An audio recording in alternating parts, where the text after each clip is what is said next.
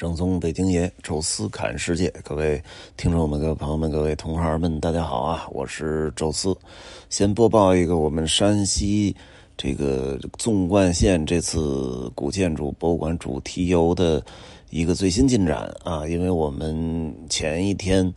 啊，发布了这个行程的音频以及图音图文的介绍啊，那么差不多是一个白天的时间吧，差不多到晚上的时候就已经人数超过二十人了，而且还有大量的人在问啊，有一些人呢是在向单位请假。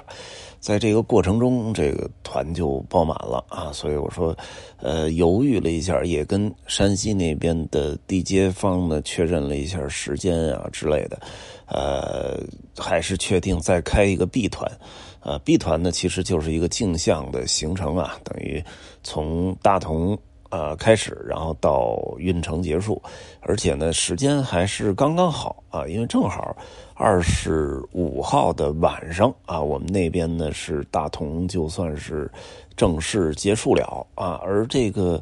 二十五号晚上恰恰可以作为 B 团的一个集合的日期啊。那么二十六号的时候，正好这边呢解散了，我们那边呢早晨起来就可以出发，再继续大同的这个行程。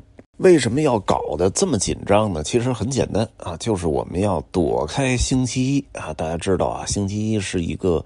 呃，全国性的那种博物馆都不开门的日子，呃，所以我们这行程里啊，其实只有两天是可以就是用星期一去游览的，因为这两天并没有涉及到博物馆。一天呢是游览太原晋祠以及呃这个平遥的镇国寺、双林寺，这个我们确认过是周一是开门的。那我们哎这个 A 团的时候就用的是这天啊，B 团呢其用的是什么呢？在下边的。呃，这个出了太原之后，去这个五台山的南传寺、佛光寺，啊，这个寺庙也不是说周一呃不开放，所以我们把这天用了。所以一看时间卡的正好，如果说呢不是这天集合的话，那么就要再往后再休息两天，呃，觉得没必要了啊。那正好时间衔接的如此之好啊，那我们就直接就开干了啊。所以这个是第一点啊，就是确实时间上很好衔接。第二点也确实让。我没想到啊，这个可能因为去年山西那个完成度很好啊，大家反馈的效果也不错，呃，有不少人感兴趣啊，想报，那我我干脆就再开一个团，呃，等于。B 团呢，应该也会比较快的收满吧，所以这样的话，我们 A、B 两个团，呃，有什么问题，包括什么疫情啊，如果有影响啊，两边的团上还可以，呃，来串一串啊，相对的可能会感觉这个就是给我的那个调整空间会更大一点啊。再有第三点也是比较重要原因啊，快没钱了。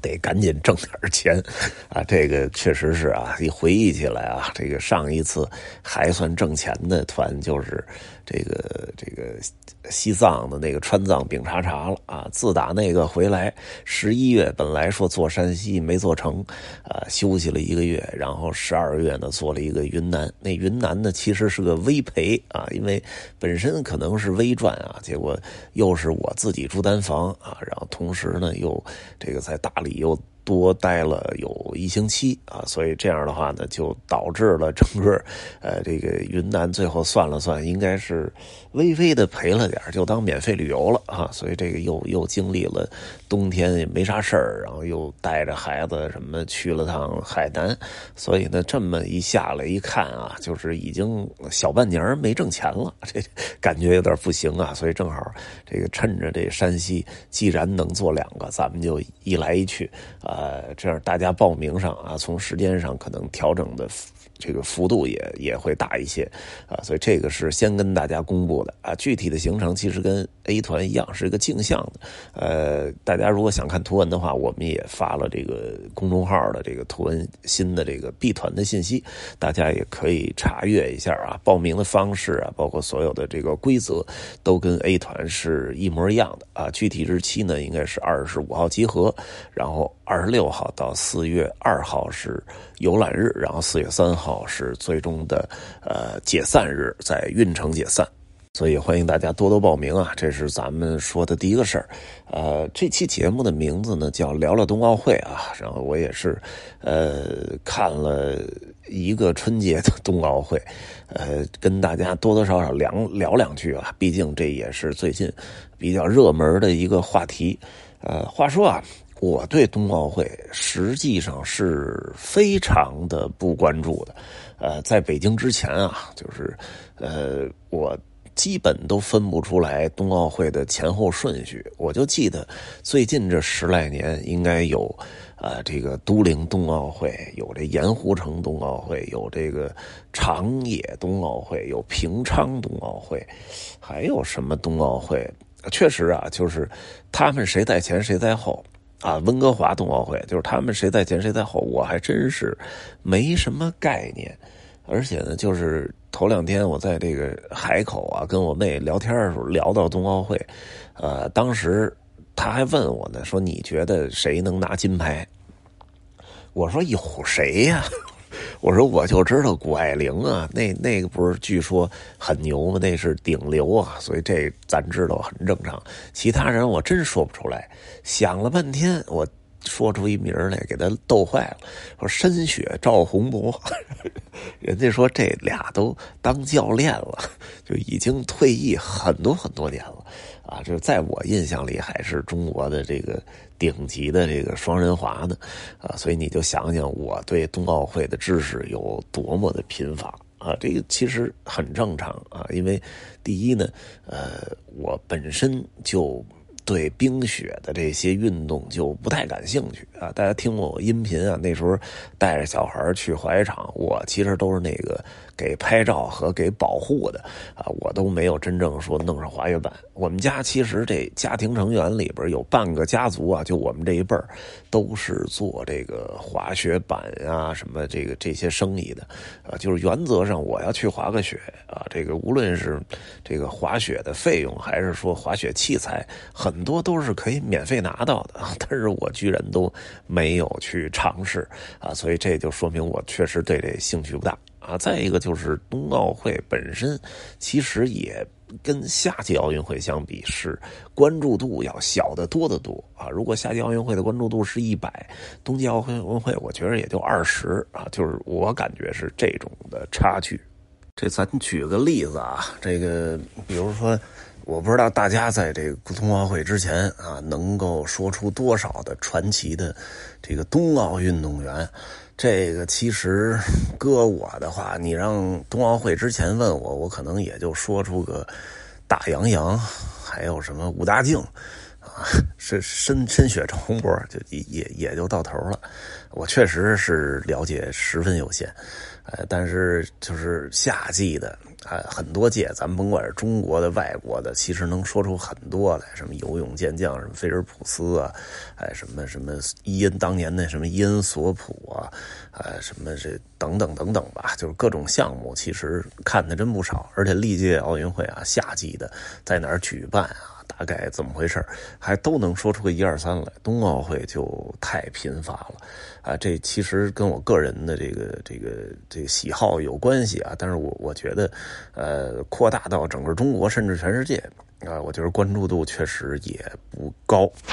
而且冬奥会的举办的这个这些。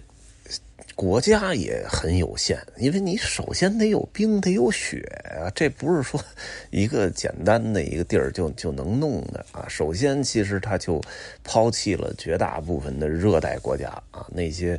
啊，比如南美洲啊，比如说太平洋的岛国呀，什么东南亚呀，包括非洲啊，这个就是说，即使他们这国家内有一个高海拔的雪山啊，也未必能有适合的这种滑雪场啊，冰可能就更甭想想了。呃，尤其是这热带国家真正特别富裕的啊，特别能有钱能建造一室内的溜冰场的，这可能也有限。所以，其实客观的就。把这些个国家给排除掉了，哎，他们既很难啊，这个能派出，呃运动员去参赛，同时呢，也就是无法举办这种冬季奥运会。夏季的还可以聊一聊，冬季就聊都甭聊了啊！所以在这种情况下，真正能参与的国家其实就是欧洲吧，欧洲的北部的这些国家比较多一点呃，尤其是阿尔卑斯山以北，什么德国、瑞士、什么荷兰、法国、英国啊，包括北欧四国啊，然后如果再往那边去看的话，就是波罗的海三国，呃，乌克兰、俄罗斯啊，这其实都是有冰有雪的。到了中国呢，基本就是东北地区。我现在看这冬奥会这届看了不少，这感觉官方语言就是东北话，从解说啊到场上的相互的交流啊，这个呐喊都带着东北味儿。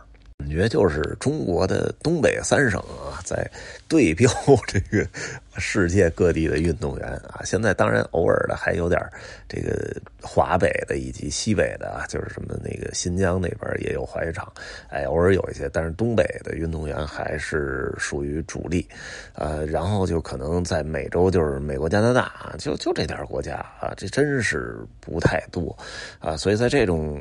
情况下就是参与度少，那其他的国家的关注度肯定也是少很多。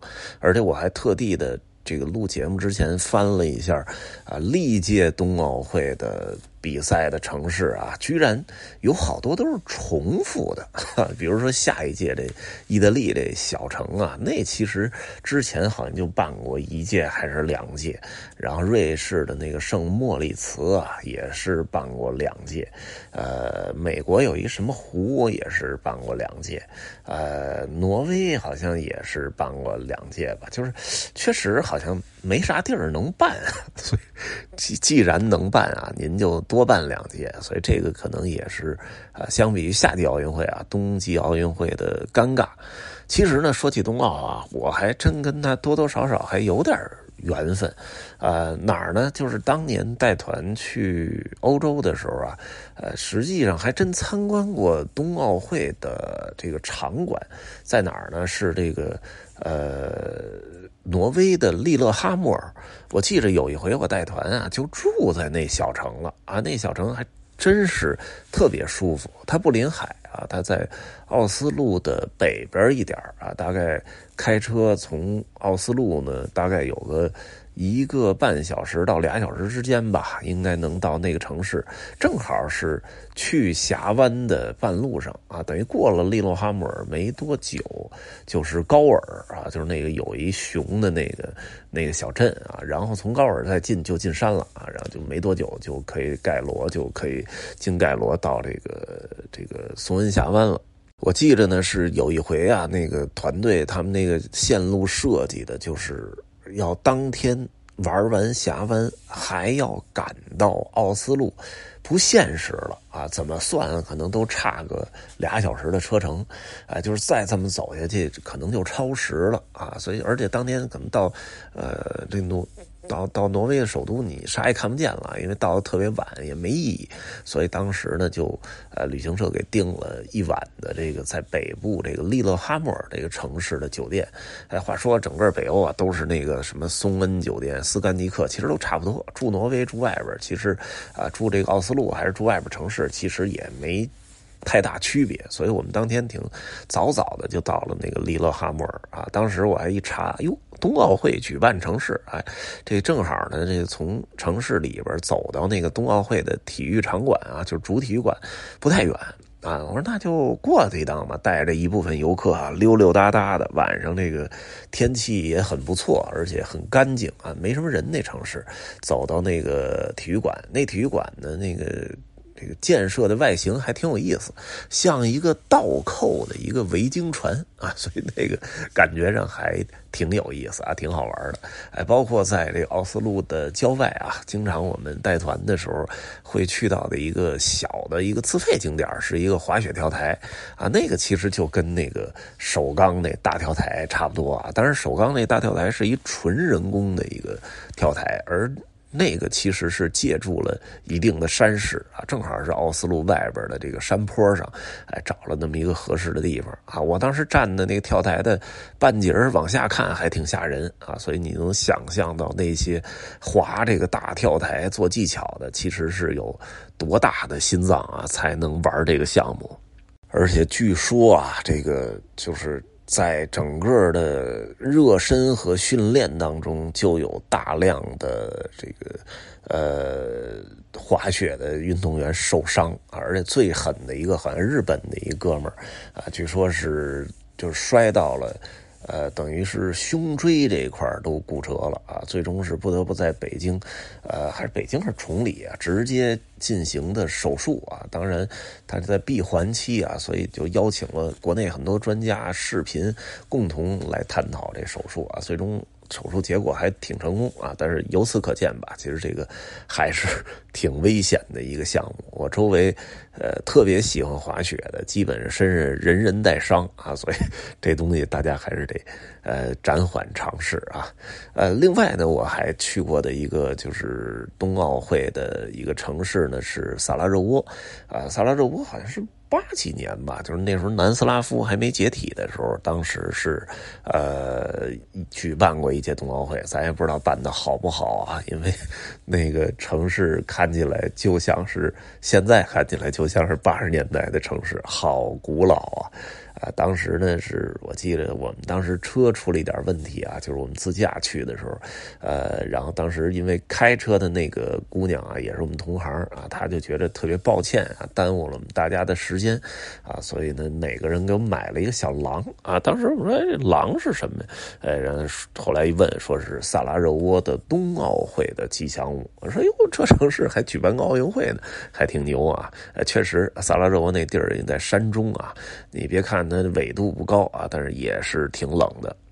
还去过哪儿呢？就是一个是法国的霞慕尼啊，那个地儿是真真的去过，去那个南针峰啊。然后还有一个就是瑞士的圣莫里茨啊，那个城市真的是很漂亮，而且呃夏天的时候那个湖呀什么的真没得治，没没得说啊，就是真的好呃。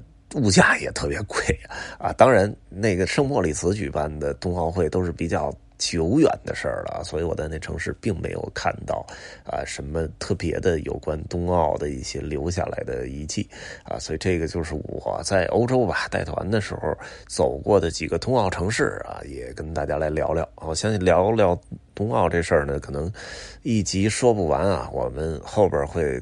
再说个一两集啊，聊聊我的一些呃看法，我的一些感触哈。欢迎大家继续收听啊，这期呢就跟大家聊到这儿啊。有什么想说的，欢迎大家在音频下面留言，也欢迎大家加入听众群，微信搜索“宙斯”的微信号这六字汉语拼全拼，加入之后会邀请您进群。也欢迎大家呢呃关注我们在喜马拉雅的另外一个音频节目《宙斯侃欧洲》啊。这一期就聊到这儿，咱们下期再见。